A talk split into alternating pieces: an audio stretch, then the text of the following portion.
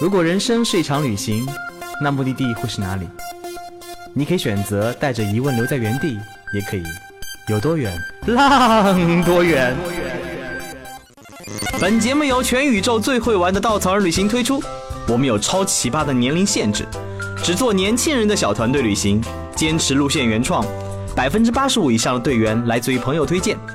关注稻草人旅行，和我们一起出发，爱上这个世界。欢迎收听最新的一期《有多远浪多远》，我是道哥。今天我们要聊一条非常小众奇葩的路线，在我们的网站上只有一条，这条路线叫做朝圣之路，十二天啊，而且嗯，天数又长，地方又小众，所以路线一直是磕磕碰碰的在那儿售卖着。但是就算这么一个小地方，稻草人依然派出了两位同志前往当地探路。我们依然很重视这里啊，因为这片土地也是二胡老板非常喜欢的地方，叫做川西高原。它有着神圣的四姑娘山、稻城亚丁，反正横断山脉上很重要的雪山，这这边都都能看见了。而且它有着，呃，西藏藏区高原那边不太一样的风俗人情，所以这片土地也是稻草人非常非常认真去耕耘的一片土地。我们今天请来了探路者之一，嗯，胜利哥来聊一聊他探路上发生的一些故事。大家好，我是胜利哥。好，胜利哥这是第一次探路，对不对？对对对，所以探路过程当中应该是有些嗯惊险惊喜，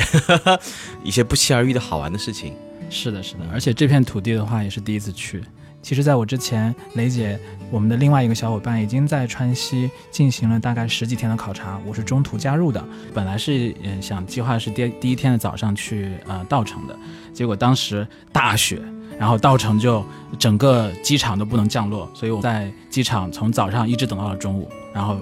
航班被取消。总说一次糟糕吧，完美的旅行之前都有一个糟糕的开始，可能就是一个糟糕，但是后边的故事我相信是非常让我惊喜的。啊，在中间的柜台的时候，在准备办理退票啊，突然旁边有一个小姐姐是杭州的小姐姐，看着我背着个大包，然后问我说：“哎，呃，你是不是要去稻城？”她是同一个航班，所以我就呃。跟他搭讪了起来，然后他就跟我讲说，他有一个呃普拉多的车，已经准备了要去稻城，要不要拼车？我看他人还比较面善，所以我就想说，第一次搭这样的车，哎，不错，那就去吧。等一下，你是一个五大三粗的汉子，人家是个妹子，人家跟你约，你还觉得人家面善？呃，我觉得还是很 呃很漂亮吧，这么讲，所以就兴起了一个呃安全的这个感觉，应该是他内心发出来的。我要看看这个人是不是面善，要不要跟他一起拼车？呃，那有可能吧，有可能他应该已经打。亮了半天，所以才走上前来。所以其实你们最终是坐车去的，对的，而且是从下午两点钟开始坐车，已经肯定那到半夜才能到稻城。是的，哦不对，稻城到应该到不了，应该到礼堂。对，当时我们就是在呃中间有做了一个行程的调整，因为本来计划是在稻城要跟另外的两个小伙伴，呃雷姐和东哥去会合，呃，但因为这样的一个延误，所以我们决定到礼堂。他们从稻城去。等一下，等一下，what？去探一条一年出一条的路线，居然去了三个人。当地的友谊地接社啊，二货老板真的是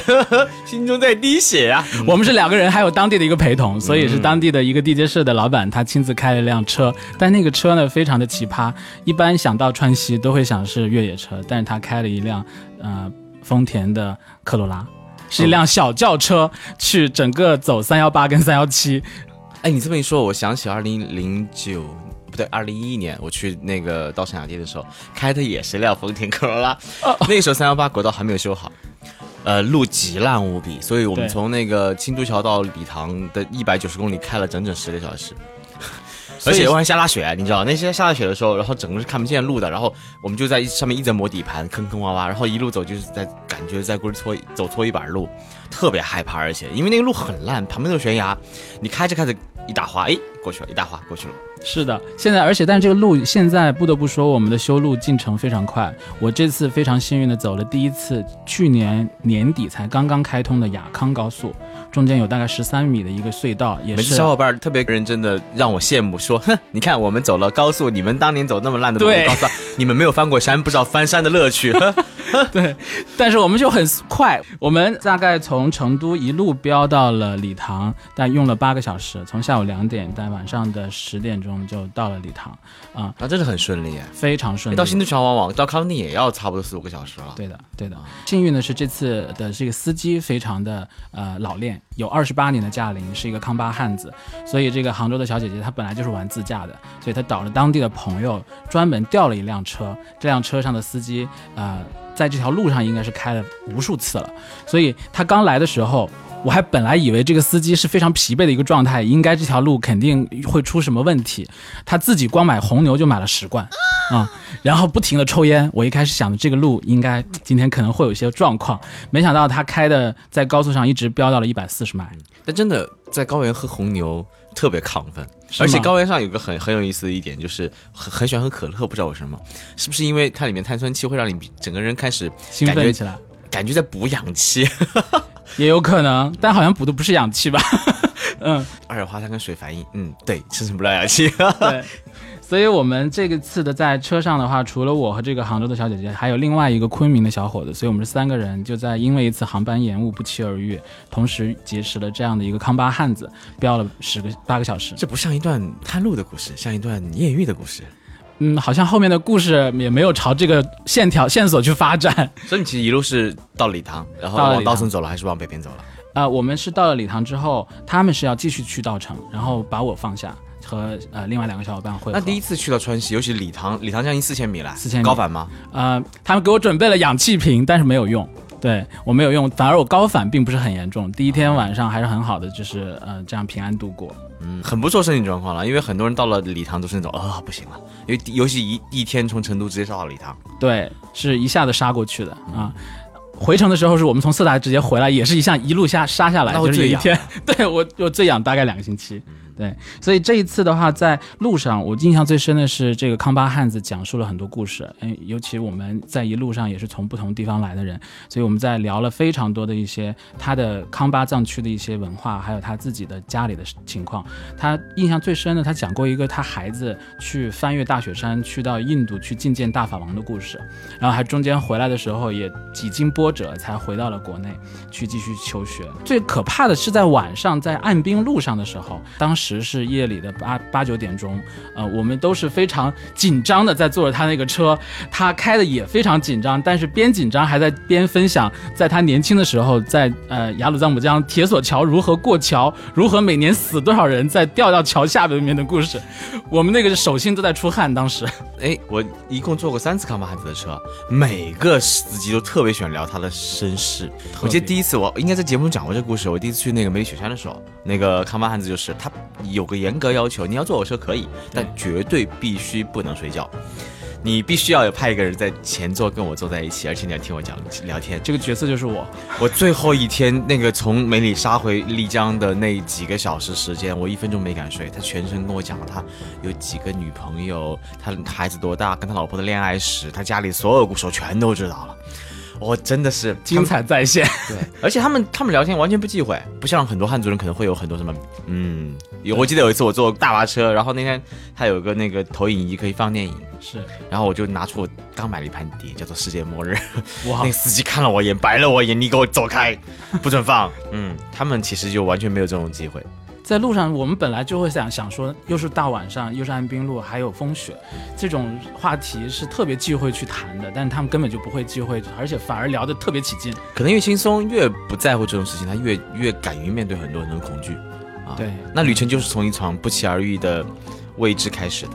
是我这次旅程就是从这样一个非常没有预计的，应该是无常开始。一个无常开始，对，所以其实面对无常的状态，往往你如果越紧张，你可能越觉得焦虑；但是如果你越放松的话，无常可能会变成一种美好的开始。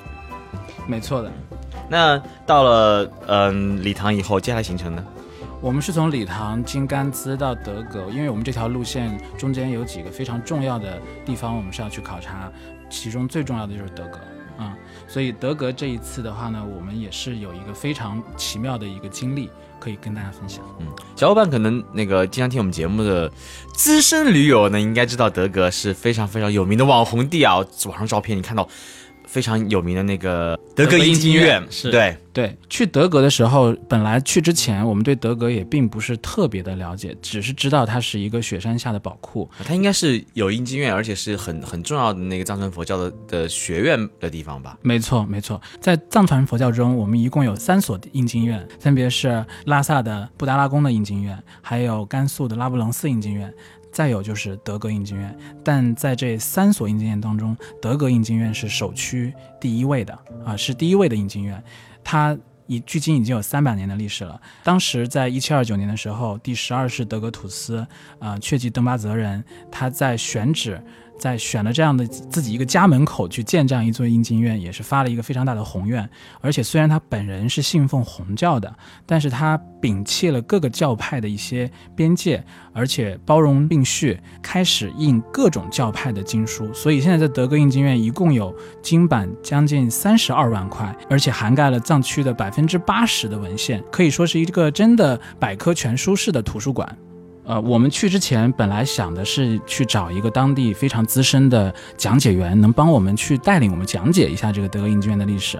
呃，所以我们呃抱着这样一个预期去的，但到当天的时候，我们赶了一个大早，门还没有开，我们就买了票进到了这个印经院。结果迎接我们的是一片漆黑，然后还有搭满了脚手架的一个施工现场，对，到处都是工人，也没有印经的一个呃呃流程在进行，所有都是一片漆黑的状态下在施工。我们三个人就沿着这个楼，它一共是三层楼，沿着楼顺时针转了一圈，房间里边摆满了一些印金板，然后有个小窗户透了一点微光进来。我们三个人一脸懵逼，就不知道这个地方该如何去带领队员去参观。我们本来想找想找讲解员，讲解员都没有到。来玩捉捉迷藏，闭上眼睛走。是的，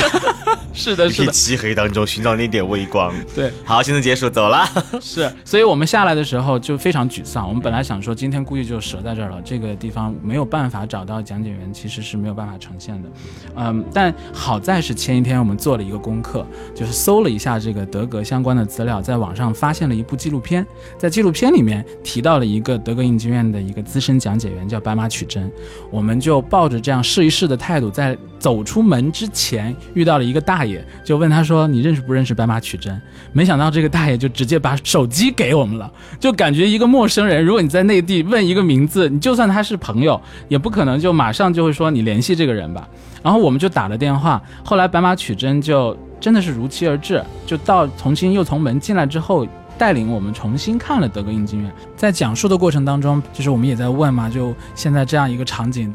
要持续多久？工期什么时候完？所以白马跟我们介绍，你们非常的幸运啊，其实我们遇到了十五年一遇的一个壁画大修，而且。当时我们去的是三月份，所以嗯，正好处在印经工人休息的时候。因为印经是需要一个呃合适的天气条件的，所以每年只在五月份开始印经，这一点是我们之前不知道的。所以他们就在这样的一个印经工人休息的档期。呃，选择了去进行壁画的大修，同时白马也是也讲了很多印经院的故事。他是纪录片里的资深讲解员，他还是当地人，而且他们家族是世代藏纸的传承人，带领我们去看那个甘珠尔大藏经，也是非常，应该说世界上边现存应该保存最完整的一部大藏经。我们在这样的一个过程当中，尤其是我的感受，就是白马来了之后，同样的漆黑一片，突然。这个整个的德格印经院就亮起来了，所以他的讲述带领我们去体验这样的一个时间洗涤下的德格印经院的一个非常殊胜的文化和智慧。我要很认真强调，我们这次不是卖路线，因为这条路线就一条，而且已经卖完了。嗯，所以想来的小伙伴，明年趁早。我们只是想给你看看这片土地上那些很有意思的人和很有意思的事儿。所以其实我们在路线当中会有这个老师带着我们去走进这片土地。是的，到最后我们已经跟他做谈了一些合作的方案，就所以他在后边会带我们的首发团的小伙伴去参观德格印经院。嗯，那其实你们这次过程当中，我听说发现了一个非常有意思的桃花源。是的，是的，而且是从这样的一个德格的白马取真的故事开始。我们中午一起吃了一次饭，然后陪同我们的还有一个到德格一个星期工作的小伙子，叫嘎嘎。嗯，在吃饭的过程当中，我们就聊起来说，我们是稻草人，我们呃来这样一个目的地，我们去呃想做一个非常不一样的路线，带领年轻人去看这片土地，去做这些文化的传承，所以他们就非常感兴趣。其实嘎嘎下午就要回他的家乡麦宿，在德格很相对很近的地方，大概行车两个多小时，但是是在一个叫多普沟的沟里。嗯，所以他下午说我要回家，你们要跟不跟跟我们一起走？我们的行程原来没有安排这一段，但是被他一说就说动心了，所以我们就下午就决定吃完中午饭跟着他去回家看一看的家乡。就他的他的爸爸呢是呃缅萨和噶玛嘎孜两个画派的传承人，同时创立了噶缅画派。他有这样的一个画室，从一九八三年一直到现在，已经做了三十年的教学工作，有三百多个学生跟他学这样的唐卡。所以我们就非常感兴趣，我们就下午的时候就跟着他的前面的车，他前面开了辆什么途观，我们后面是那个卡罗拉，他在前面飞奔，我们在后面紧追不舍，在这样的一个山山谷当中去穿行，旁边就是金沙江啊，金沙江的浪在旁边，然后我们沿着两边的山山壁，就是峭壁去向这个沟里行进，那一刻让我真的有一种桃花源的那个《桃花源记》里面的那个描述，就是。从一个非常狭小的入口进去，豁然开朗，土地平阔，然后这个屋舍俨然的感觉，一片的这样的一个野花，还有草地。最惊奇的是，山顶上居然还有一座寺院，叫宗萨寺。后来我才知道，这宗萨寺已经有一千多年的历史了，现在是萨迦派的一个非常重要的寺院。我们到了他的家里，父他的老父亲非常意外的给我们准备了一大盆的藏包子。后来我跟东哥两个人，一人吃了三个藏包子，在他们家里。那其实这样世外桃源真的是，之所以能成为世外桃源，就是难以到达，对，没有人打扰。它是沿着一条路，然后一个小岔路进去的。如果没有人带路的话，你真的很容易就走过了，而且路标非常不清晰。川西高原其实有很多没有被开垦的处女地，而且没有什么游客到达，而且因为那边横断山脉又比较复杂，很多山脉嘛，大家知道各种沟、各种山与山间都是沟子。啊，包括著名的九寨沟也在那边，对不对？然后其实还没有开放，对，还没有开放，在川在川西川北的地方，九寨沟是。所以其实再往西有很多的这样的沟子，每个沟子都是一片神奇的桃花源。是的，而且当时我在去之前，对这位唐卡大师他的印象会是非常的一个严肃，非常是那种严谨的一个画师。他很逗逼吗？他非常的温文尔雅。而且我们到他的画室的时候，很亲近，非常亲近。嗯，他腿脚不太好，但他自己后来呃跟我们讲，因为他不不会汉语，是他的儿子嘎嘎在帮我们做翻译。他做这件事情其实拒绝了非常多的一些其他的机会，但他愿意坚守在自己的家乡，然后去教这些贫苦的孩子学习唐卡，也有一技之长。所以在。藏传佛教里面，他就跟我们讲说，其实大五明、小五明的工巧明也是一个修行的法门，所以他希望能够把这样的一些技艺传承下来，让这样的一些年轻人可以去通过这样的方式去有一技之长。我们刚去的时候呢，呃，只有泽皮老师一个人在家里，他的大儿子带着他的学生出去打石头了，他们去打玛尼石，他们每天的这些生活就是这样周而复始，白天打打石头，然后开始学画。在那边去用一笔一画去描绘这个唐卡，而且是按照唐卡的这样一个规制去去作画，这种宁静的生活在大城市里面我们是很难想象的。那这个地方会在我们的路线当中呈现吗？嗯，还是要请敬请大家期待一下，因为这里就像道哥讲的非常难到达。我们现在在评估整个的路程是不是可以让大车通过，以及在当地的住宿，所以目前为止我们还没有一个确切答案。啊，那就。继续让桃花源 不被人碰触吧。如果我们能去，也是一种缘分。是的，是的。听说你们回来的时候遇到了很多奇奇怪怪的事儿，这可能是这次旅程当中给我最大的、最惊险的一个部分了。啊，因为我们中间的行程是没有预计要去到这样一个桃花源，所以出去出来的时候是已经下午六点多了，所以我们要走一段夜路回到甘孜。那个甘白路呢，是其实路况不是非常好。我我们大概走到夜里十点的时候，已经达到了海拔四千四百米的时候，出现了前边一大段的暗冰路，而且那天晚上还有风雪，所以前方就是黑黢黢的暗冰路，然后还有风雪在上面不停的打磨着这样一片路，所以就完全是一个溜冰场。我小手机里还存了一段小视频，当时在前面有一辆这个大货车已经趴在那儿了，在装链条。东哥在车里非常紧张。这时候雷姐在后面非常逗逼的问说：“东哥，你要不要吃牛肉？”东哥没有做声。东哥，你要不要吃？不用。然后他自己在那边默默的说了一句：“我估计今天晚上我们车要出事儿了啊！”然后我们真的就趴在路上了，就是那个车一直在打空转。我们没有装雪胎，没有带链条，然后一辆小车在那边趴在那儿，旁边有很多的人，其实下来帮我们推车。我跟雷姐也就下来帮着这个呃东哥来推车。等推起来以后，我们上不去了，因为他没办法停，他只要一停就熄火了，所以我们就做了个决定，让东哥说你先下山，我们在后面搭车下去找你。东哥就开着车一溜烟就下山去了。我们一开始我跟雷姐想。哎呀，这个顶着个大月亮，当天晚上是应该是农历的十七，月亮很大，然后月月光透过一些薄云洒落在这样的一个雪山高原上，有一种悠悠、清清冷冷的光，有一种异空间的感觉，是说不出的感觉。所以那时候我跟雷刚经历了一段惊险，然后现在还是一种悠然的状态，没关系，天气不错一样。对，天气不错，天 有有月光很好，月亮很大。然后我们想着，反正有伙伴在下面等我们，所以我们就一路走下去算了。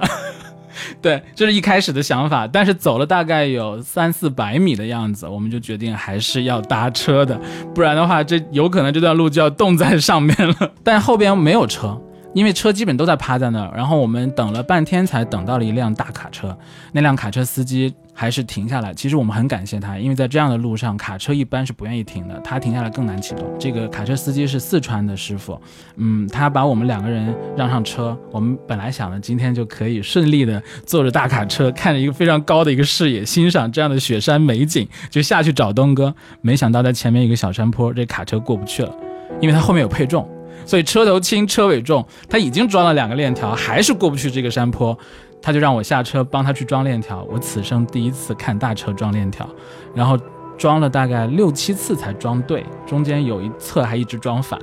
我们装好链条之后，那就好了呀，就可以上了，就上这个山坡。没想到还是上不去，所以这个司机不停的在倒车、倒车、倒车，让我有一种感觉，又倒回了我们停下停车的原点的感觉。而且那时候会很慌哎，非常慌。而且我坐在他的这个靠近右车门的地方，我本来想跟他讲说，你把车窗摇下来，你看好后视镜，因为他不停的在倒车，我生怕他从旁边翻下去。嗯，而且大晚上的看不见，看不见。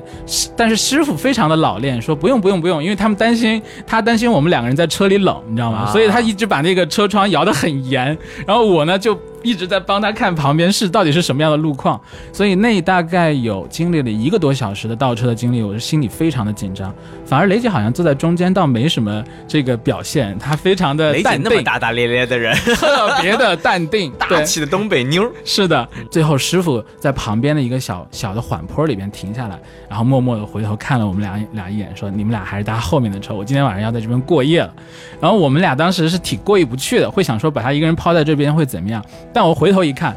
还是做了这样的一个决定是非常正确的。一看，因为他后边只有一床被子，我们想说三个人如果是今天晚上跟他陪在这儿，有可能会一起冻死在山上吧。然后就下车开始拦车，但这个时候已经很夜，已经相对大概十一点、十二点的样子了，我们就等不到什么车。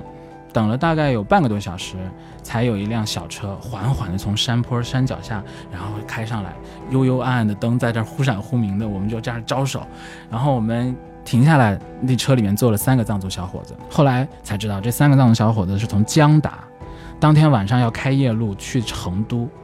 九百多公里，十六个小时，我们后来就觉得非常的讶异，就是他怎么会从这个江达有什么事情需要赶得这么着急，要夜路去到成都？但是他们一丝一丝一毫没有这样的一些紧张，反而谈笑风生。我们上了他的车之后就往下走，我们告诉他说，我们前面有一个伙伴已经下山去了，他如果久一直看不到我们下山，他有可能会上来找我们，一定要开得慢一点，去遇到这个就是找找，万一这个东哥上来找我们。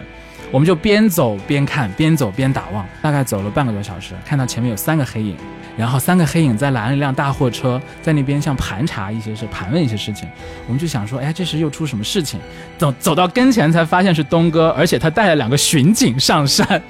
后来才知道他在巡警，他是在第一个岔路口在等待。然后我们两个的手机全部在下车推车的时候丢在了他的车上，而且设置的是静音状态。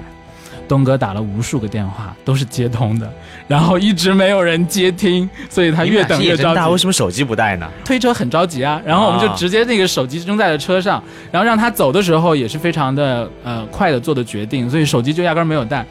等我们上了那个藏族小伙子的车上，那个藏族小伙子问我们说：“诶，你的同伴的电话你们记得吗？打个电话，他至少他有手机啊。”我们两个电话也没有记，然后他说：“你们的那个车的车牌你们有记吗？”我们车牌也没有记，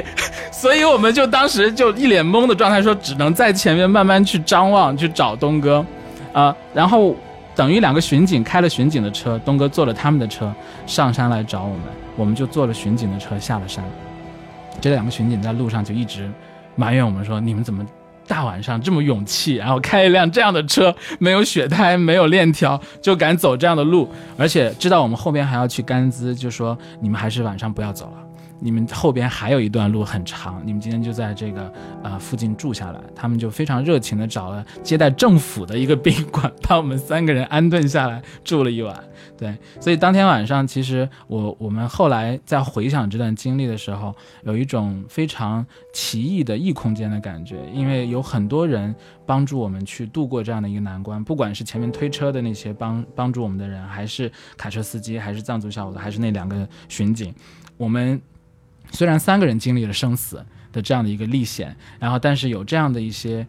素不相识的陌生人，在这样一个环境下帮助我们，有一种非常温暖的感觉。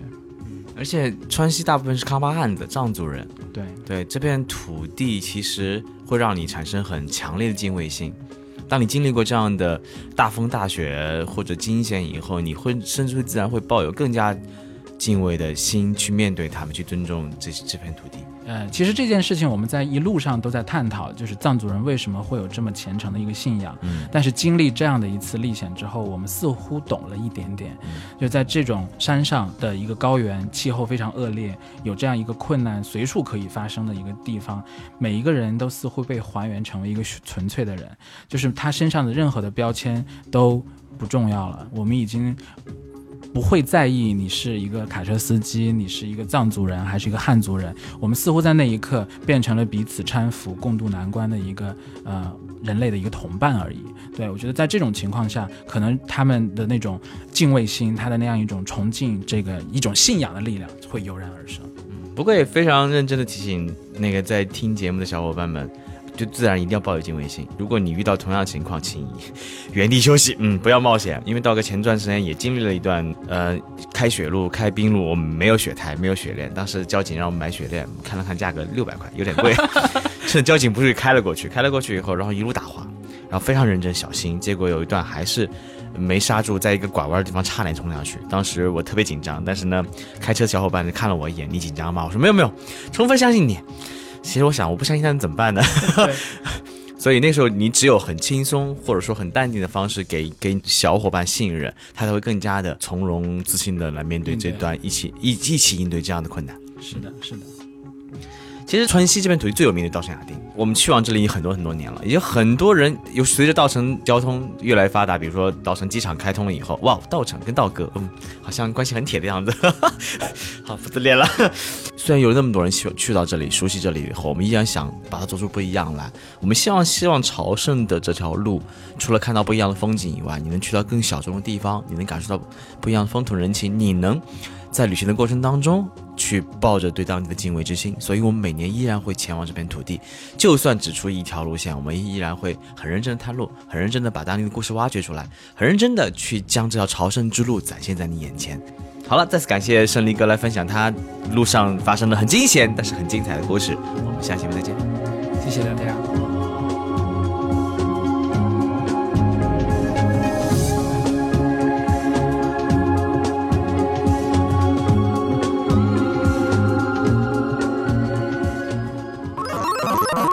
请搜索“稻草人旅行”，和我们德艺双馨、颜值出众的领队一起出发，爱上这个世界。